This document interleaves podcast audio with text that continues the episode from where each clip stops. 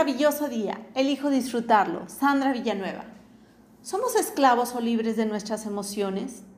Las emociones son mucho más que lo que sentimos. Son los conductores principales de los sistemas biológicos. Se encargan del equilibrio del organismo, los sistemas cardiovasculares, nervioso autónomo, esqueleto musculares, neuroendocrinas, afectan la piel, el tubo digestivo, cambian la química sanguínea. Las emociones ponen en alerta al cuerpo para que funcione como un todo y pueda responder a las situaciones de la vida, activando la respuesta, sobre todo la de sobrevivir. La doctora Candace Berg, neurocientífica y farmacóloga, mostró cómo las emociones son la clave para entender que el cuerpo y la mente están relacionados entre sí. La doctora Pert descubrió que las emociones influyen en los cambios fisiológicos que ocurren simultáneamente en el cerebro y resto del cuerpo, modificando la percepción, transformando los estados de conciencia.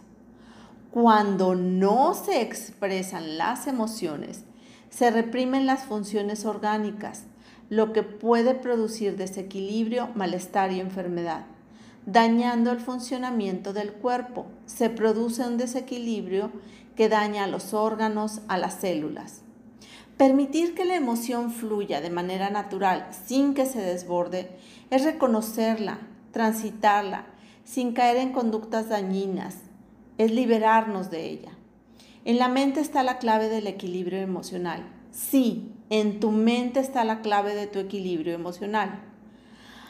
Si hay una actitud derrotista y victimista, no puedo, pobre de mí, no sé qué hacer, qué injusto. Se activa la respuesta de amenaza en el sistema nervioso que libera moléculas de estrés y habrá consecuencias poco ventajosas para la salud del organismo.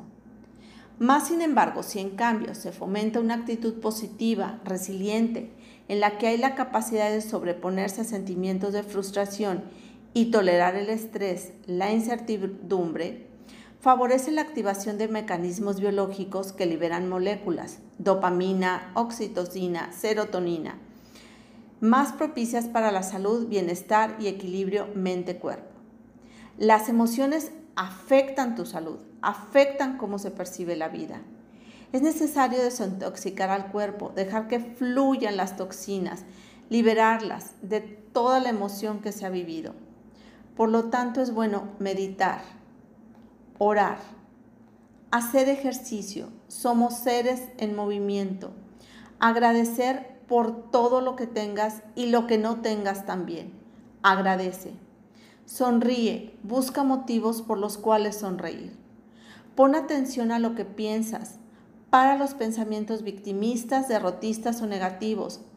Calla la loca de la casa, como diría Santa Teresa de Jesús. Libera las emociones de forma saludable. Ayudará enormemente a tu estado de salud. Cuando cambia la emoción, cambia la percepción, cambia la forma de vivir. Entonces, ¿eres libre? o esclavo de tus emociones. De mi alma a tu alma un fuerte abrazo. Bendecido día. Sandra Villanueva. Yo estoy en paz.